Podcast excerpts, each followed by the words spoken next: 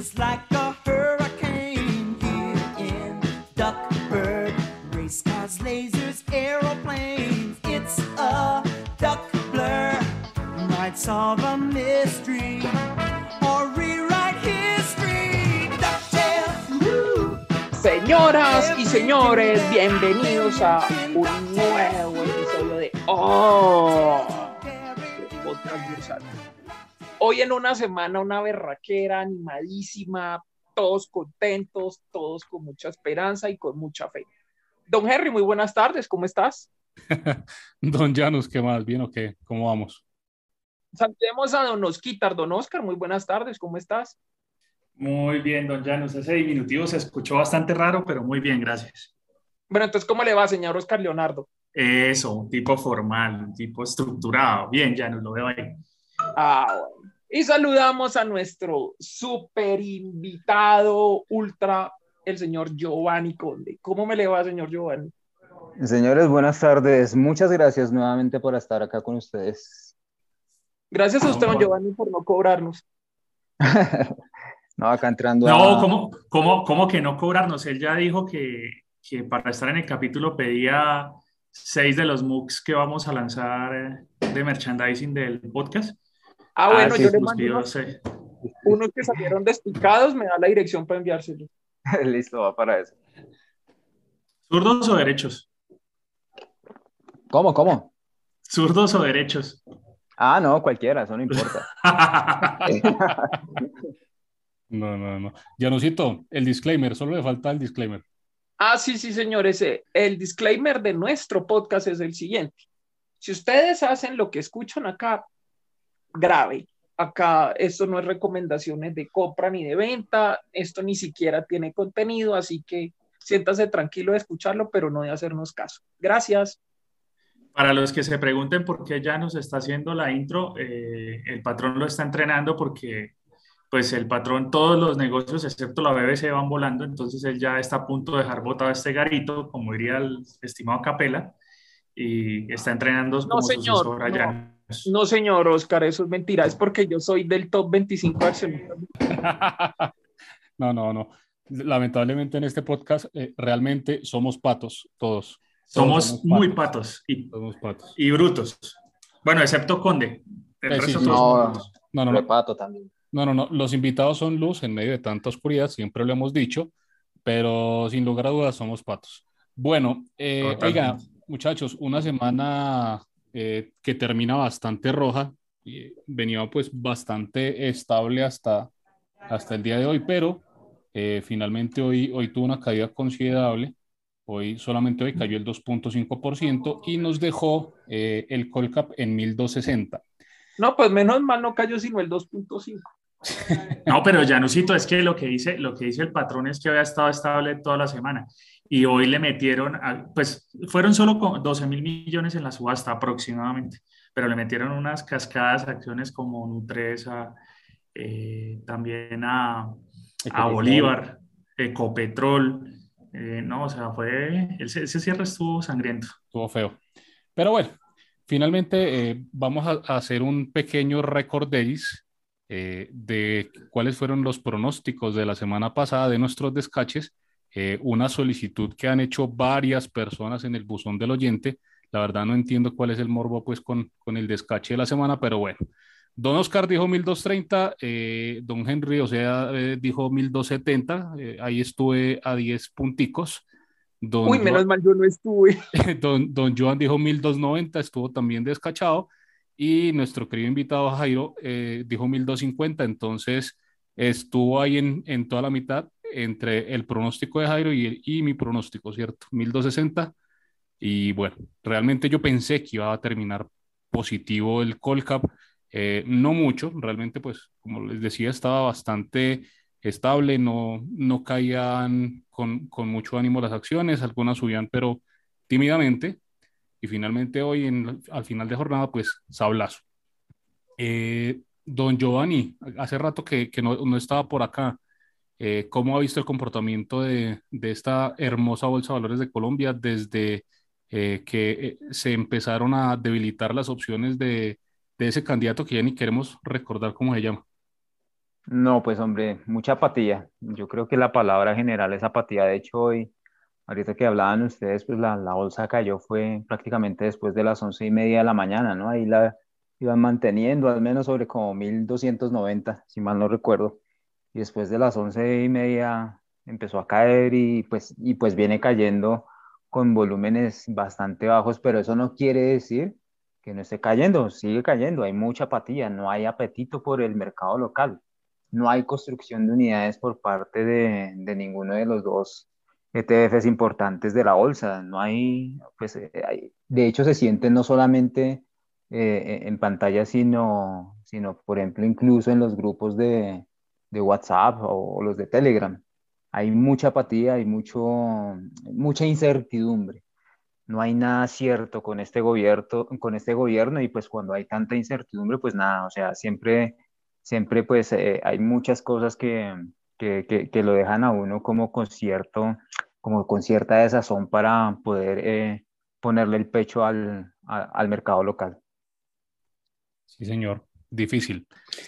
y esta vez ya, y esta vez ya el, el, el, argumento de que no, que es un comportamiento que se da en un contexto mundial, pues ya no, no va tan justificado porque esta semana tuvimos rebotes eh, afuera, ¿no? Sí, señor, de acuerdo. Sí, es que, sí, mucha apatía, no, no, no hay nada para el mercado local, no, no hay quien, quien lo compre no sé, un, no sé qué, no sé, un, un, institucional que esté dispuesto a, a, meterle el pecho acá al mercado local. No, no, sé por ningún lado. yo, pero es que eso, eso lo hablábamos esta mañana precisamente eh, en uno de los grupos eh, en los que discutimos, y es que, ¿cuál sería el sentido de no hacer distribución del riesgo? En estos momentos los mayoritarios son los que están haciendo esa distribución de riesgo. ¿Yo para qué voy a comprarme el 100% de las acciones de una empresa si tengo un riesgo político y económico asociado al tema tributario, cuando puedo distribuir el riesgo 70% mantenerlo yo y 30% fuera? Eso puede hacer que los programas de recompra eh, o las compras así fuertes, eh, salvo por algún evento específico o algo que los motive, eh, sean un poco puestas en pausa, por lo menos hasta que se vea el borrador de la, de la tributaria. Es que miren, a ver, yo les comento una cosa que he visto mucho esta semana y, y, casualmente lo que uno escucha de la gente que, de la gente que por ahí en la calle, vea, varias personas incluso me han dicho, yo prefiero tener dólares, venga, pero es que el dólar está a cuatro mil y pico, a mí no me importa, yo quiero tener dólares, no mm. me interesa. Otras personas dijeron, a mí no me interesa nada que ver con pesos, nada que ver con Colombia, no, pero mire que las oportunidades no me interesa nada en la BBC, prefiero dólar caro, compro alguna cosa afuera, prefiero todo afuera. Y me lo dice. Defina, ¿Ah? defina dólar caro, porque la gente viendo lo que está pasando en Argentina. Está bien, defino dólar caro como dólar cerca a máximos.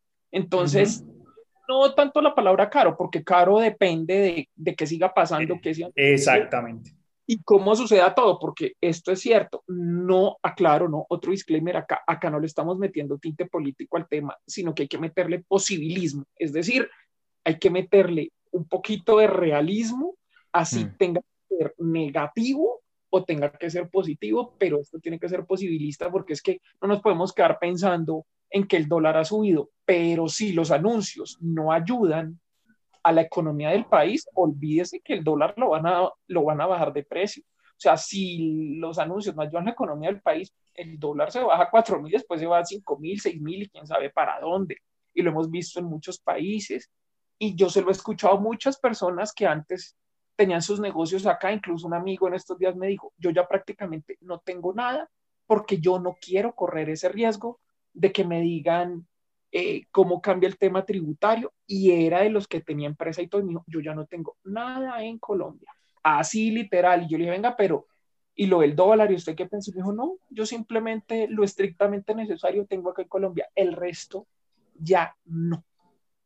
Y se lo he escuchado a varias personas también. Incluso uno en la calle escucha eso. Y eso es un sentimiento que mucha persona, muchas personas también tienen. Si uno se lo escucha a gente que antes ni siquiera hablaba de eso, dígame cuántas personas más están pensando lo mismo, ¿no? Sí, de acuerdo. Eh, ¿Su amigo es eh, jurisprudito, jurisconsulto también? no, no, señores. No, no, señores, no tiene nada que ver con eso. Es de los que, es de los amigos que yo conozco, pero no tiene nada que ver con, con Twitter ni nada de esa vaina. Ah, bueno, un saludo para nuestro neojurisconsulto, el señor Joan Ramírez, que no nos puede acompañar el día de hoy. Bueno. Ah, el, neo, el neoleguleyo. Neoleguleyo, sí, señor. Bueno, eh, vamos a ir puntualmente ya lo que pasó con, con la bolsa esta semana. La bottom mover de esta semana es la acción de Nutresa que cae un 9.3%, eh, junto con Grupo Argos que cae un 8.9%, cerró en 12.020 pesos. Eh, le sigue Semargos con 8.7% en 3.800. Ese bottom 3 son todas GEA. Eh, incluso, pues, eh, Gilinski debe estar ahí muy, muy cerca de, de esos posibles covenants en Nutresa, una caída casi del 10%. Y bueno, Grupo Argos, después de que se rechazó eh, esa OPA porque no se dio cumplimiento a los límites mínimos, bueno, ya está en 12 mil pesitos y la estaban, la estaban pagando a 18, que era un precio muy malo, pero, pero vea, el mercado sigue siendo extremadamente irracional, tanto en las subidas como en las bajadas. Enrito, eh, solo para precisar algo eh, respecto al tema de Nutresa, eh, no, todavía está un poco lejos de cualquier garantía posible. Estamos hablando acá de posibles porque no conocemos las condiciones de, Son hipótesis. de los exactos de los préstamos, pero hay que recordar que la principal compra, la más grande, la hizo a un precio muy abajo del actual. 32 mil, algo así. Sí, más o menos. Eh, y tiene un precio promedio de compra como de 36 mil, o sea, él todavía tiene margen de maniobra ahí en, en, en Nutres. Claro, pero, bueno, pero es que viene, viene, de 42, 43. Ah, no, sí, viene de 50 en algún momento. Sí. Sí, no, pero todavía tiene margen de maniobra. Esa es la majestuosidad de la movida de Gilinski para comprar segmentado él compró, el volumen lo compró muy abajo, lo compró en 32. Muchachos, eh, pero esto se va a volver así, o sea, qué pena decirlo así porque yo sé que suena feo, pero la BBC se va a volver que se mueve solamente por anuncios corporativos de ese estilo. Eh, recompras de acciones, OPAs, cosas así, porque es que ustedes mismos lo dijeron ahorita, ahorita lo estamos hablando. El mercado se está volviendo que de una apatía tremenda que nadie se quiere meter. Eh, la vez pasada yo estaba revisando y en una hora se habían negociado 1.050 millones de pesos. En una hora. Es que, y es que ya se vuelve muy duro recuperar precios. Yo me acuerdo que nuestro amigo Condepro eh, y Finsar publicaron cuánto tendría que volver a subir las acciones para lograr precios preelectorales y predividendos. Por ejemplo, recuerdo mucho la cifra de la preferencial de Corfi Colombiana, y Giovanni, me corriges, tendría que subir algo así como 50%, un poco más, para recuperar el precio previo al dividendo. Eh, no recuerdo bien porque es que de hecho preferencial eh, Corficol es una de las, de las acciones, de hecho que tiene, que ya está por debajo de pandemia, es la, la, la acción, ¿sí? Que peor está con respecto al mínimo de pandemia, ¿sí?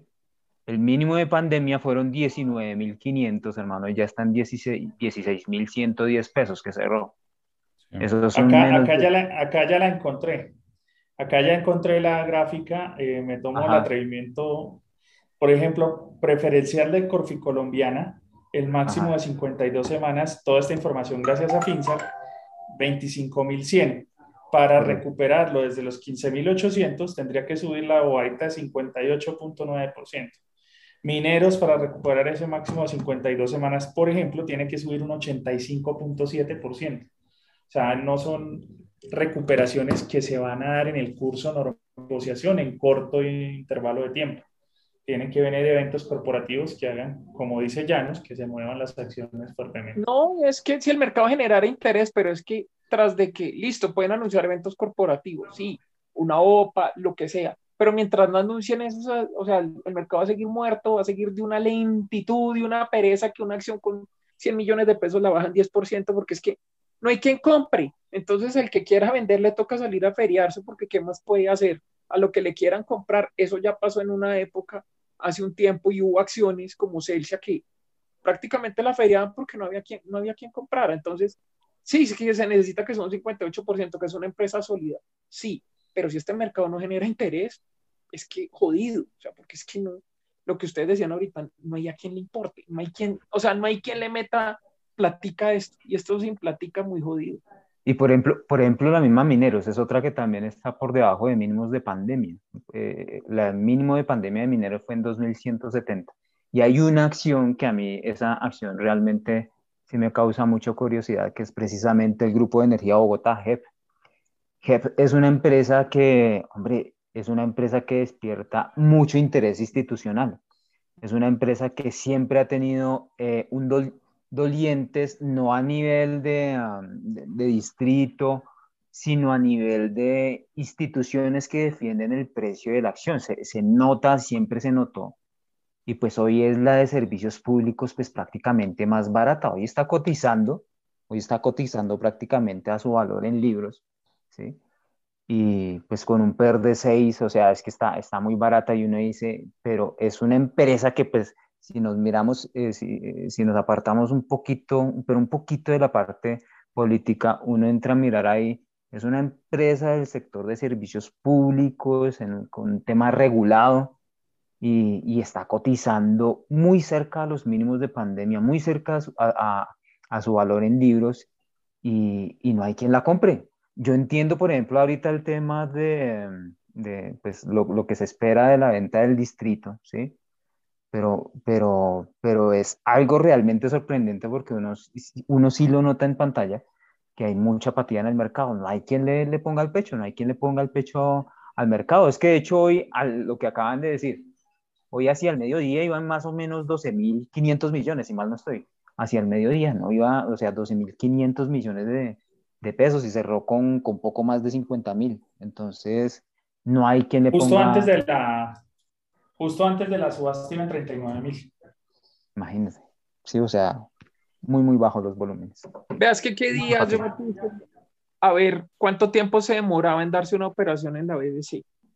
Y hubo, creo que fueron cuatro o cinco minutos en que no hubo nada que se negociara. Uno dice cuatro o cinco minutos y no se negoció nada. Ni Ecopetrol ni Colombia. No, ninguna. O sea, uno dice cuatro o cinco minutos y ninguna. O sea, nadie compró nada en cuatro o cinco minutos. En esos cuatro o cinco minutos bien habían podido suspender la rueda o lo que sea porque nadie se habría dado cuenta. Yo creo que todo el mundo estaba viendo el Tour de Francia porque estaba muy bueno. Yo creo que esa es la, la razón. Sí, estaba más emocionante. No, pero sin lugar a dudas, pero sin la más mínima duda. Bueno, eh, sí, muy, muy, muy triste eso, eso que está pasando con, con varias acciones. Eh, otra de las que está en ese listado de, de grandes eh, perdedoras de esta semana es la acción del Grupo Bolívar también, que cae un 7.5%, está en 60.100 pesos, está a nada también de tocar mínimos de pandemia eh, y es una acción que también, pues, inexplicable ese, ese pavor que le están teniendo al, sector financiero, pero digamos que más concentrado en Grupo Bolívar que, que incluso en las otras eh, holdings financieras y el sector financiero. No eh, es solo financiero, Enrito, construcción también. Sí, bueno, pues está Grupo Argos y Semargos que estaban ahí de, de primerita, ¿cierto? pero Grupo Bolívar, Grupo Bolívar también, o sea, dentro de las financieras, a las que más duro le han dado es Grupo Bolívar, pero durísimo. Y otra acción también que está incluso por debajo de, las, de los valores de pandemia eh, en las últimas semanas y que esta semana pues terminan de darle una estocada, la acción de ETB que cae un 8.6% y cierra en 145 pesos.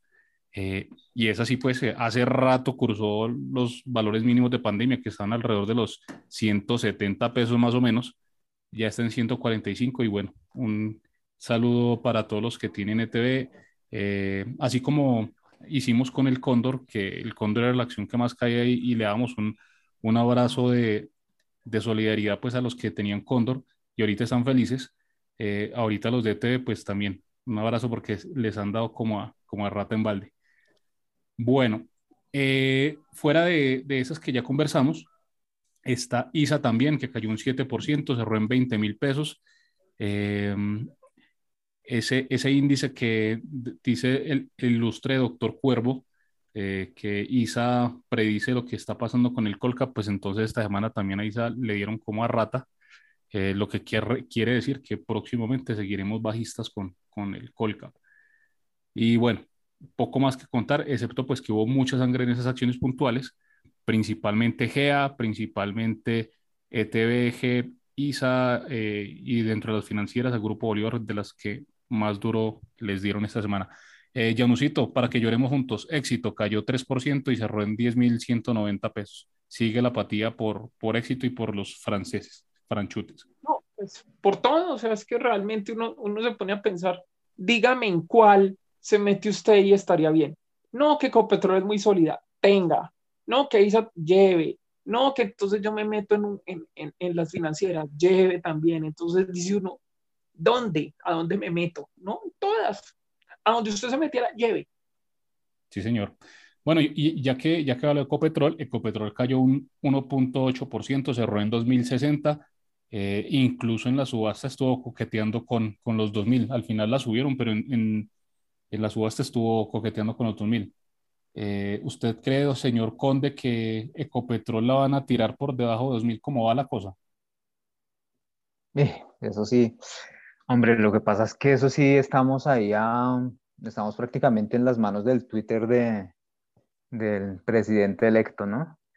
No, eh, eso, es, eso es como muy, muy difícil de, de, saber. La otra vez lo hablábamos en una space, eh, precisamente porque ah, pues dañar a Ecopetrol eh, o, o, hacer más bien, hacer lo que pretende hacer el presidente electo con Ecopetrol, no solamente repercute en Ecopetrol, eso tiene una injerencia directa en toda la economía colombiana. Entonces, eh, uno esperaría que, que, pues, o esperaría no, yo, yo, yo, yo, pues, no tengo la certeza, pero sí podría apostar que esta gente lo sabe, o sea, ellos no, no son tan, tan estúpidos como se hacen ver. Si ellos se hacen ver estúpidos porque pues quieren decirles cosas estúpidas, pues a los estúpidos. Pero básicamente eh, ellos, no le, ellos no, se pueden, no le pueden tirar un disparo de, de, muerte a la economía colombiana y pues precisamente eso es lo que pasa con Ecopetrol. En el Space yo nombraba precisamente que para la anterior crisis petrolera 2015-2016 la extinta Ultra Bursátiles había hecho un informe donde, eh, donde hacía una relación estrecha eh, entre, entre Ecopetrol, la salud económica de Ecopetrol, no el precio, sino la salud económica de Ecopetrol, porque recordemos que el precio en esa, en esa crisis alcanzó valores cercanos a los 880 pesos. Entonces, eh, insisto, no el precio, sino eh, la salud económica de Ecopetrol, cómo ingería en las finanzas públicas, en la salud económica del país y que cuando comienza a, comenzó a, a, subir el petróleo, como también empezó a dinamizarse la, la economía colombiana. Pues es que, eh, caramba, los más del 50-52%, históricamente es entre el 52-54% en los últimos 10 años, eh, las industrias extractivas son el, eh, pues, son, son, son ¿qué? Perdón, sabes, en realidad un poco. Las industrias extractivas en los últimos 10 años representan entre el 52 y 54% de las exportaciones, ¿sí? Entonces, nuestra mayor fuente de, divisas, o sea, es que esto es muy delicado, el tema de Colopetrol es muy delicado. No sé, yo no sé si, eh, si pueda caer, es posible porque pues ya estamos viendo muchas cosas acá posibles, eh, eso no, no podemos, eh, yo no podría decir que no, pero también, eh, pero también recuerdo y, y, y comparto una, un ejercicio de valoración que hizo, incluyen, eh, que hizo de Vivienda Corredores, incluyendo el escenario de, del presidente electo, eh, donde ellos el ejercicio de valoración les da prácticamente entre 2.000 y 2.200 pesos. Esto me pareció bien curioso porque precisamente antes de que ellos sacaran el, ellos sacaron ese informe prácticamente, pues eso fue inmediato, una vez prácticamente eh, se hizo la, la, segunda vuelta presidencial y el precio paró allí. Sí, es como si estuviera bien ejecutado el ejercicio de valoración. Ahora, esto es un ejercicio de valoración, eso no quiere decir que el precio lo puedan botar más abajo, claro, eso, eso puede pasar. Entonces, pero es que pues, en el mismo ejercicio de valoración, también por el tema de, um, de las finanzas públicas, eh, se espera incluso un dividendo para el próximo año del, de 661 pesos. Ellos lo colocaron también incluso ahí. Pero, pero si nos apartamos del dividendo, porque pues ya esto entra a ser incluso como, como, como, como un aliciente para el inversor, eh, y nos vamos al, al, tema de las finanzas públicas, uno esperaría que, que, el gobierno entrante no, no vaya a cometer las locuras que, que pretende con, con el tema de Ecopetrol. De acuerdo, don Conde. Y eso va a depender mucho de cuánto le dure Ocampo al presidente electo. Y, yo mm. creo que vamos a tener que hacer una, una, una encuesta, una eh, polla para ver eh, quién cree que le va a durar más de seis meses, un año, año y medio, eh, Ocampo mm. a, al presidente electo. Bueno, eh, vamos ahora a las noticias un poco menos tristes, ¿cierto? hay que hablar mucho, mucho, mucho de una acción que esta semana fue Roca Refugio Solides, que es la acción de preferencial de Grupo Sura, que cerró flat en 16.100, no mentiras, triste, triste porque iba subiendo y también la bajaron hoy como, como si no hubiera un mañana al final. Em, y bueno, vamos a las stop mover de la semana. La primera acción, la que más crece esta semana, la acción de El Cóndor, que sigue su senda eh, alcista, eh, siguen comprándola probablemente Colpatria, probablemente muchos especuladores. Eh, cerró en 980 con un crecimiento del 14% eh, y ya, bueno, completa tres semanas donde no para de subir. Y bueno, muy bien por todos los que tienen el cóndor, muy bien por los que no han vendido a pesar de ver esos crecimientos importantes. De todas maneras, yo creo que ahí en los mil, que ya los tocó, ahí sí va a encontrar un, una barrera bien, bien importante. Eh, señor Cadena, eh, ¿qué piensa usted de, del Cóndor? ¿Será que sí le da para romper esos mil? Pues que gracias a Dios se dio la movida empresarial de la compra de Colpatria. Eh, yo creo que sí, yo creo que si Colpatria sigue comprando, hemos, vimos esta semana puntas de compra de un millón y medio de acciones a mercado. Entonces, es probable, es probable que, que si Colpatria sigue comprando, rompa ese, ese, ese límite. Por una razón, es que también ya no es que queden muchas manos minoritarias y manos blandas con esa acción en su portafolio. Eh, yo estoy seguro que la mayoría trataron de vender en ese escenario entre 850 y 1000 eh, algunos pensando en minimizar pérdidas, otros que compraron abajo, liquidando ganancias del 10-15% y pues ya digamos que va a empezar la, la etapa en la que Colpatria va a tener que pagar un poco más si quiere comprar a mercado. Oscar, eh, eh, ¿quieres decir entonces que los manos blandas, según lo que dijiste, que tienen ya muy poquitas acciones, son patos entonces porque no aparecen en el top 25?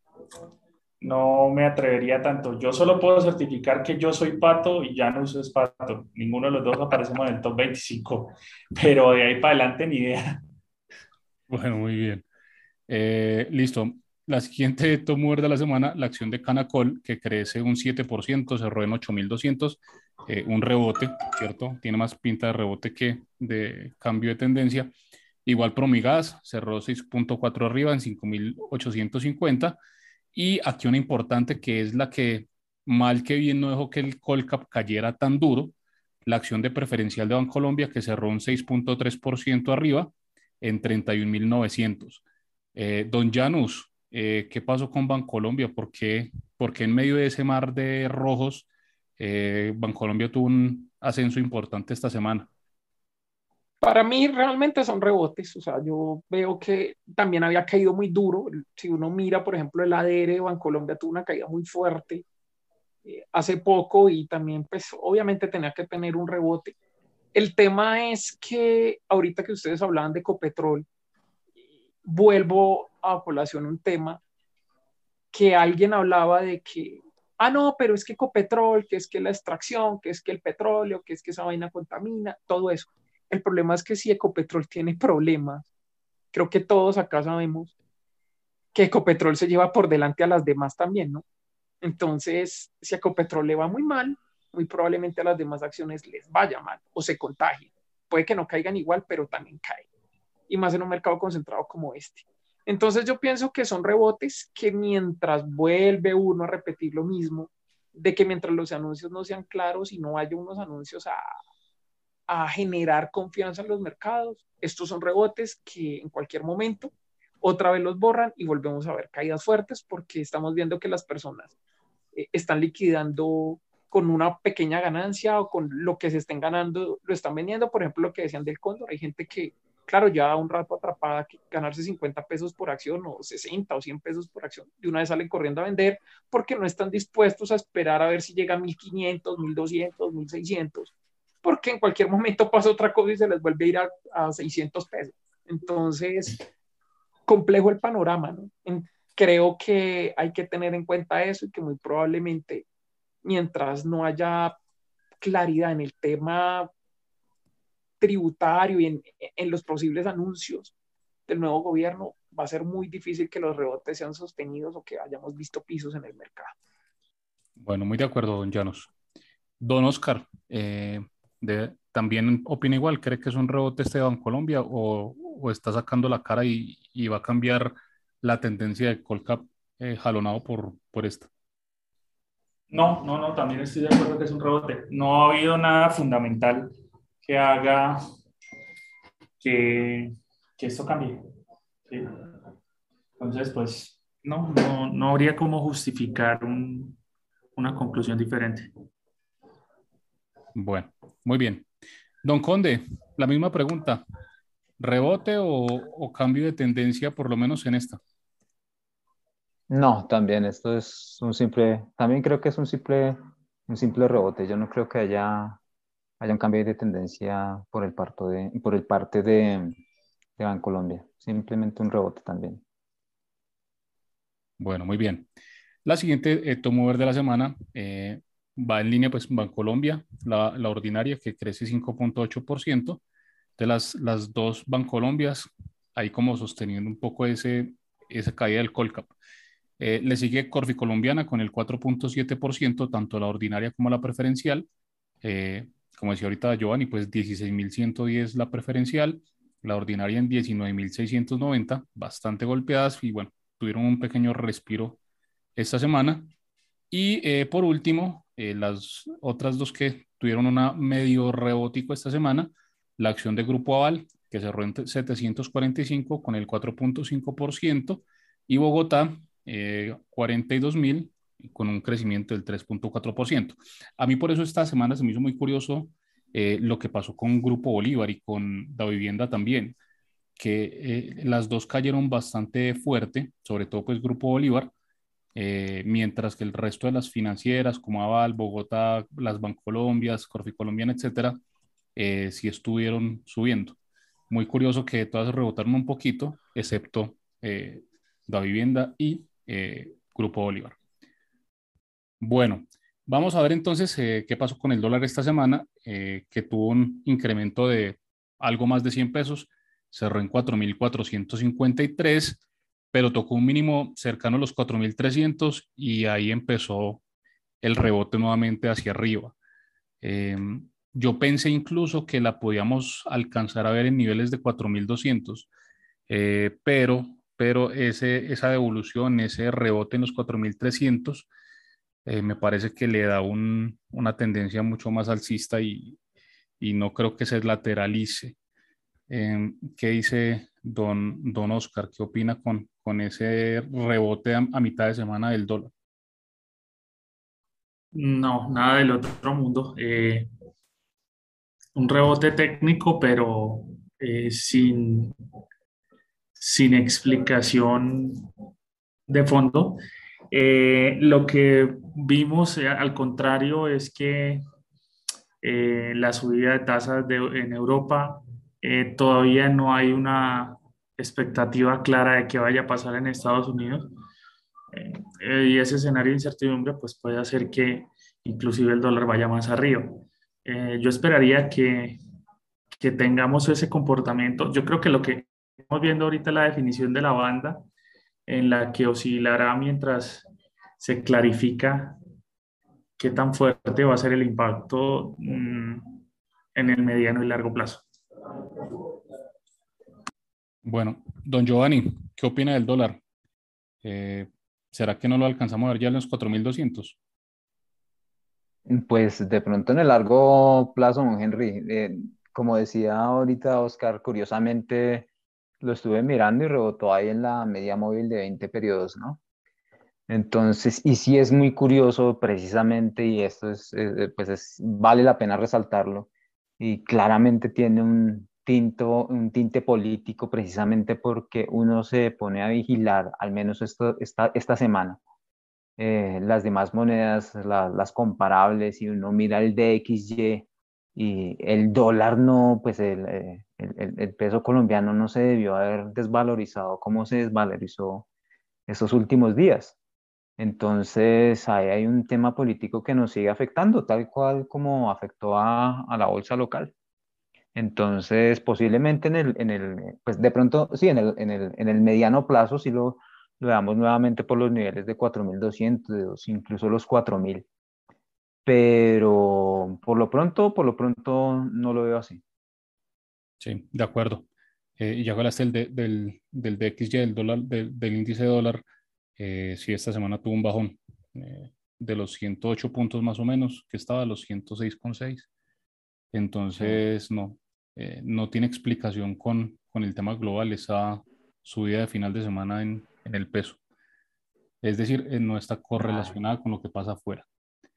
Bueno, eh, vamos, miremos entonces rápidamente qué pasó con el, con el Standard Poor's. don Janus, esta semana cerró en 3.961 de nuevo, pues tuvimos eh, una semana alcista eh, desde los 3.700 en ese rango que estaba entre los 3.700 y los 3.900, pues esta semana ya rompió los 3.900 y, y estaba, estuvo cerca incluso tocando los 4.000. Eh, ¿Qué opina de, de, de, lo que está pasando con el S&P? ¿Será que volvemos otra vez a, a ver alcista ese, ese índice? Yo creo que sí, de hecho, mm, el que haya intentado probar los 4000, para mí es señal de que sí, de que yo creo que la próxima semana va a volverlo a hacer, probablemente lo rompa. El hecho de romper los 4000 cambiaría la tendencia a que otra vez pasaría una tendencia alcista. De hecho, el tema de los resultados empresariales han sido mixtos pues ha habido empresas que han mostrado unos resultados un poquito malitos, pero la gran mayoría ha mostrado unos resultados realmente buenos. Eh, obviamente, pues lo que hablábamos hace un tiempo y es que las empresas no pueden crecer a una tasa altísima toda la vida, en algún momento tienen que cumplir, por decirlo así, como una ley de la gravedad donde tiene que como que ralentizarse, como que ya llegan a un máximo en el que ya se moderan un poquito esas tasas de crecimiento. Pero para mí sí, yo creo que de hecho lo va a volver a hacer. Mm, ha habido empresas que han mostrado unos resultados muy regulares, por ejemplo Snap, que cayó durísimo, pero es que alguien me decía, es que Snapchat ha caído mucho, yo, pero es que Snapchat era una empresa que estaba valorada a unos múltiplos absurdos, que uno dice, pero ¿y de qué? Bueno, pagan un poco de plata por Snapchat. Eh, entonces uno dice, que haya caído, pues es que es muy diferente a las demás. Obviamente se pagaban unos múltiplos muy muy generosos para ciertas empresas, pero yo pienso que gran parte de ese escenario ya ha sido como, ¿cómo se diría? Como descontado. Y lo del el Standard Poor's 500 para mí sí va a volver a probar los 4.000 la próxima semana. Creo que sí. Y, si los resultados ayudan, va a ser así. De hecho, ya están dando por hecho lo del otro incremento en las tasas de interés y no los ha afectado de gran manera, ya lo están, o sea, ya, ya eso está prácticamente descontado. Lo que habría que ver es qué magnitud de incremento de tasa sería, ¿no? Porque ya están hablando de un 1% de una sola subida. Vamos a ver qué tanto, ¿no? Y lo otro es que, pues lo que hemos hablado varias veces, ¿no? Que no vaya a ser que de pronto la Fed de estar subiendo tasas pase a tener que bajarlas porque lo que hicieron fue estancar la economía, ¿no? Entonces hay que ver qué tan sostenibles son esas subidas de tasas. Muy bien, don Llanos. Eh, ahora, yo le digo una cosa, si, si hay un otro par de intentos de romper esos 4.000 y, y no los confirma, eh, yo creo que se le viene otro trabajo importante a ese, a ese Standard Poor's. ¿Qué opina don Giovanni? No, pues yo, yo creo que estamos, bueno, yo estoy en este tema, yo sí estoy, tengo un, un sentimiento muy bajista eh, en esto, sin, sin querer desconocer los rebotes. El rebote actual lleva prácticamente como un 9%, prácticamente desde los mínimos que hizo. Y yo creo que, lo que, eh, que, estamos en lo que se denomina en un rally de mercado bajista, ¿no? Estamos en un mercado bajista, pero pues se viene un, un rally de lo que, lo que está pasando ahorita, lo que se denomina como un beer, un beer market rally, ¿sí? Entonces, sí está muy relacionado con, yo estaba mirando hoy, de hecho, una tabla eh, precisamente de los promedios de, de, de, mi múltiplo, de mi múltiplo favorito, el PER. Y en inflaciones eh, promedio de los, esto es un estudio de, de, 200 años, hermano. En inflaciones promedio de, desde el 7, desde el 7.5 hacia arriba, el PER promedio del índice como tal es de 13 y de dos dígitos. Cuando comienza a ser dos, de dos dígitos la inflación, el PER promedio es de 8. Entonces, ¿por qué? Porque pues básicamente la inflación eh, afecta los resultados de la empresa por, eh, por el tema de la deuda. Es demasiado, se hace demasiado costosa la deuda. Entonces, eh, yo creo que, todavía nos falta mucho para ver los, mínimos de, este mercado que yo considero que es bajista. Vamos a ver qué, es lo que pasa. Yo creo que ahorita estamos en un rebote, tenemos ya un rebote del, del 9% prácticamente. El, el, Nasdaq, de hecho, también en, para 2000, para 2008 los rebotes promedios son del, del 14, 15%. Entonces, esto se ve, así como se ven las, las correcciones en mercados alcistas, también creo que esto es una, un rebote de un mercado bajista. Lo otro que hay que añadir ahí es que estamos viendo volatilidades extremas, ¿no? Estamos viendo volatilidades muy duras. Fuertes, estamos viendo fuertes. días de menos 300 puntos para terminar el día subiendo 600 puntos. Entonces, uno dice, aquí es muy difícil porque usted empieza el día súper bien, muy bien montado, ganando y termina el día con, con un llamado a margen o quebrado porque es que en un solo momentico uno ve cambios, en, en por ejemplo, en el índice, en el Dow Jones, en 3, 4 minutos uno ve movimientos de 100 puntos. Sin ningún bueno. anuncio, nada. De un momento a otro se sube o se baja 100 puntos. O sea, estamos viendo una volatilidad demasiado fuertes y muchos activos moviéndose más de 10, 12% en un día. Eso es una señal de una volatilidad demasiado fuerte y que cualquier cosa, obviamente los mercados son volátiles, sí, pero es que ya el rango se ha incrementado demasiado y los volúmenes también, entonces ya uno dice, es que cualquier cosa es posible y en cualquier momento esta vaina, no sé hasta dónde pueda llegar, eso sí, ya, ya sería muy difícil, pero sí es cierto que estamos en, en unas volatilidades tremendas. Bueno, sí, mucha agresividad en, en esas eh, operaciones que están haciendo en, en, en el Standard Poor's. Bueno, no, y, y es que, dale, yo. Que, que, que, meta ahí la cucharada, pero es que los resultados, por ejemplo, Snap, hoy menos 39%. ¿Recuerdan los resultados pasados de Meta? Menos, y no estamos hablando de, de una empresa chipata, estamos hablando de empresas, bueno, Snap pues no genera plata, yo eso lo entiendo. Pero, por ejemplo, Meta, eh, Facebook, eh, el día de resultados, los anteriores, no los, los, eh, los anteriores resultados, fue menos 25% abajo. Entonces no gustan los, los, los, resultados y le meten de una vez a esta vaina como si, como si quién sabe que estuvieran cascando. Entonces están descontando, están, están descontando una contracción de múltiplos violenta y lo están descontando de una forma, así mismo como lo dice Llanos, de una forma violenta, con muchísima volatilidad. Sí, es que, es que una empresa pasa de ganar menos y le descuentan como si estuviera dando pérdida. O sea, en vez de ganar 100, ganó 90 y, y lo descuentan como si no hubiera ganado. Entonces uno dice, venga, ¿cómo así?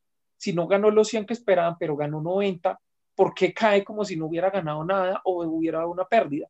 Pero ese es un ejemplo de la volatilidad tan tremenda, es que ahí es donde uno dice, es lo complejo de este mercado.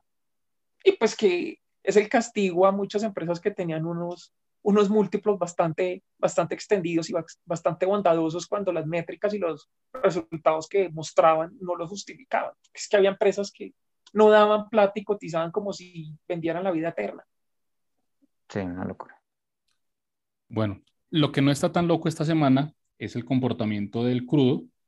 Eh, el Brent cerró en 103 dólares con 71, muy estable las últimas dos semanas, no tiene un rango de negociación tan alto. Eh, y de paso, pues eh, en Europa la gente anda sufriendo mucho eh, todos los cortes que le hicieron a Rusia, los cortes económicos, eh, el tema eh, medioambiental, del calentamiento global y las necesidades energéticas que están teniendo todos los países de Europa, están empezando como, como a recular con, con esas barreras que le tenían a Rusia. De hecho, si no estoy mal, Alemania salió, salió a decir que estaba pensando en, volver a abrir negociaciones del tema del gas porque están, están complicados eh, desde el punto de vista energético en su, en su suficiencia energética. Don Oscar, ¿usted qué, qué opina al respecto? Eh, están pagando las consecuencias de una eh, planeación incorrecta del proceso de transición energética.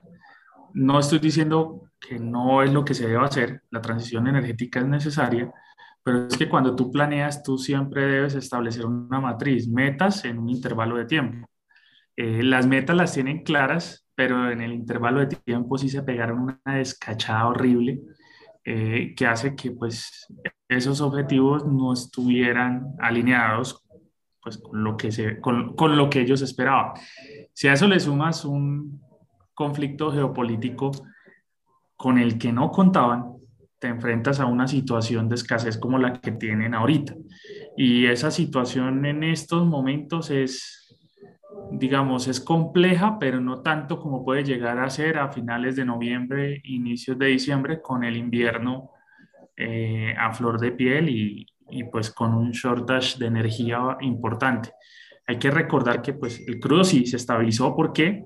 Porque se está viendo que hay... Eh, digamos, alguna calma tensa en la situación con Rusia, eh, se ha desescalado el, lenguaje, no así la guerra, sigue su curso, pero el lenguaje ha venido bajando de, de nivel y eso hace que, por ejemplo, Nord Stream 1 empezó nuevamente a bombear gas hacia Europa con una disminución significativa que ellos achacan a problemas operativos eh, a factores externos. En estos momentos ya están recibiendo el gas, pero solo al 40% de lo que típicamente bombeaban por ese gasoducto. En ese escenario, yo la verdad no veo una forma rápida en la que al crudo lo bajen a menos que tengamos un choque de demanda por los lados de China, por confinamientos o por la razón que sea, tengamos un choque a nivel de demanda. El resto veo el crudo oscilando eh, niveles de el Brent por bajo 95 y de ahí para arriba. Okay. Muy bien, qué tristeza esa estabilidad de precios altos en el petróleo y, y nosotros aquí jugando con, con la lonchera, pateando la lonchera. Bueno. Oiga, qué triste, ¿no? Se nos junta, o sea, la posibilidad de tremendas cosas y nosotros acá como con esa incertidumbre, como de, ¿será que sí? ¿Será que no? Tire la moneda y esa incertidumbre como que uno, ¿y qué irá a pasar desaprovechando nosotros semejante oportunidad, no? En otra época, ¿cómo estaría esto, no? Sí, de acuerdo, de acuerdo. Pero bueno, eh, mientras el petróleo Brent está cada vez más consolidado sobre los 100 dólares, eh, nosotros tenemos a Ecopetrol cada vez más cerca de los 2.000 y de romper incluso los 2.000 pesitos, dos luquitas. Bueno, vamos a la sección que más le gusta a nuestros oyentes, el descache de la semana, patrocinado por Finxart esta semana. Eh, y arranquemos con el señor Giovanni Conde. Eh, teniendo en cuenta que esta semana cerró en 1260, eh, ¿qué crees que va a pasar la próxima semana, Joe? Mm, bueno, antes de, dar la cifra, porque ni siquiera el pronóstico, la cifra, ahí como al aire. De todas maneras, sí hay que resaltar que pues el mercado, bueno, claro que eh, esto también es un dicho creo que de llanos, pero el, el mercado no, es, eh, no, está, no está caro, ¿no? O sea, el mercado está muy económico, el mercado local. De hecho, cosas sorprendentes mirando métricas, uno, por ejemplo, ya lo que pasó con Grupo Bolívar. El Grupo Bolívar ya pasa a ser algo, algo exagerado. Absurdo. Entonces, sí, está, es, es, es una locura. Entonces, son cosas que, que, que, uno debe como que tener en cuenta, mirar, por ejemplo, eh, en, en, dónde es que se va a posicionar uno si uno se quiere posicionar, porque pues ya esto entra a ser un poco más táctico, ¿no? No es simplemente a buscar el trade, sí, es, el, el trade es, es, posible, yo no soy enemigo para nada de los traders, eh, porque pues, pues eh, ellos nos, pues somos participantes importantes del mercado, pero sí ante estos escenarios es mejor tener como posiciones un poco más tácticas. No, no, yo creo que cerramos por ahí muy cerca a los 1240, creo que seguimos bajando. Seguimos bajando 1240, muy bien. Don Oscar Cadena, ¿cuál es su pronóstico de la próxima semana? 1220. 1220. Eh, o sea, más bajo que el que tenías la semana pasada, ¿cierto? Sí, sí. Ok, bueno, muy Acuérdate que venimos manejando una tesis eh, que la hemos discutido con Lucho, eh, que esto lo van a seguir reventando hasta el día de la posesión. Y entre más bajo para ellos, mejor. Con eso los parámetros con los que se medirían les serían favorables. Su línea base sería muy favorable. Correcto, la línea basal. Sí, es una teoría bien, bien eh, coherente. Pero bueno, esperemos a ver qué pasa. Don Janus, su pronóstico para la próxima semana. Bueno, teniendo en cuenta parte de lo que dice Giovanni también, hay que ver que incluso en Estados Unidos y en sectores de, en el extranjero, hay empresas que están cotizando como si dieran pérdidas cuando dan utilidades. No solamente pasa en la BBC, en Estados Unidos hay varios sectores donde hay empresas que están cotizando como si no generaran utilidad cuando sí la generan. Entonces, hay sectores donde hay unas oportunidades muy interesantes. Aclarando eso, yo diría que de pronto la, la baja se pone como, ah, no le demos tan duro al mercado. Yo digo que un 1250 y como, por, decir alguna cifra. Ok, 1250. Eh, yo me voy a quedar con el pronóstico que hice la semana pasada, 1270. Es decir, eh, este pequeño rebotico que, que, venía formándose y que se negó hoy, quizá vuelva a probarlo la próxima semana, pero va a ser un rebote muy pequeño, creo yo. Oiga, entonces, ahora que todos dijimos, estamos cerquita, se va a 1400.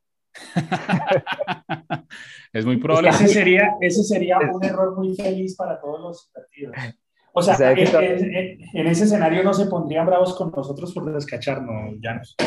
Sí, yo creo que se, o que se va a 1600. Estamos como todos tampoco. Estamos como todos los analistas económicos, siguiendo el precio. sí.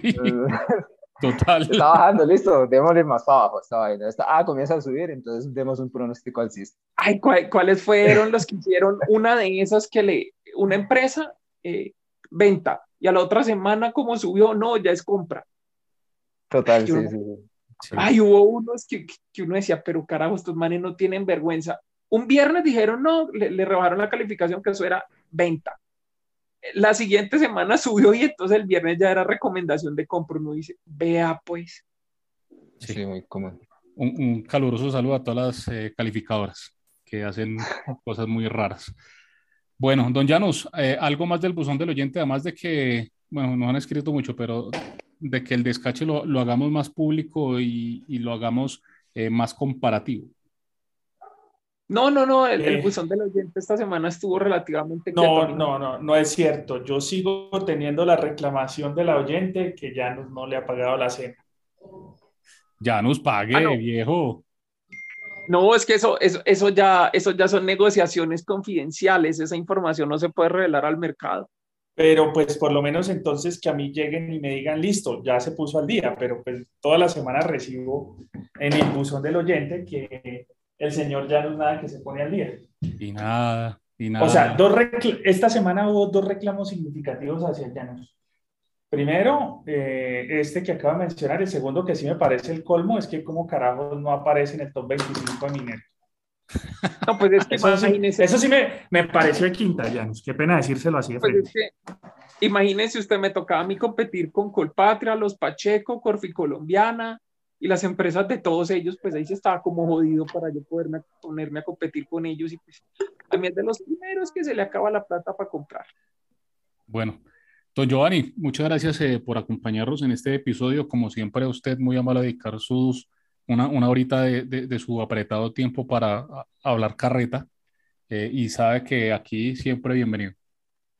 No, a ustedes, señores, muchas gracias por la invitación y por sacar, y por qué, por sacarnos de, de, estos, de estos eh, malos días que hemos tenido en la bolsa de valores. Entonces, este es un rato para divertirnos ahí hablando chacha. Muy bien. A don eh, Oscar y a don Janos, muchas gracias por estar nuevamente en otro episodio. Y bueno, con estos maravillosos panelistas, esto fue Otros Patos Bursátiles.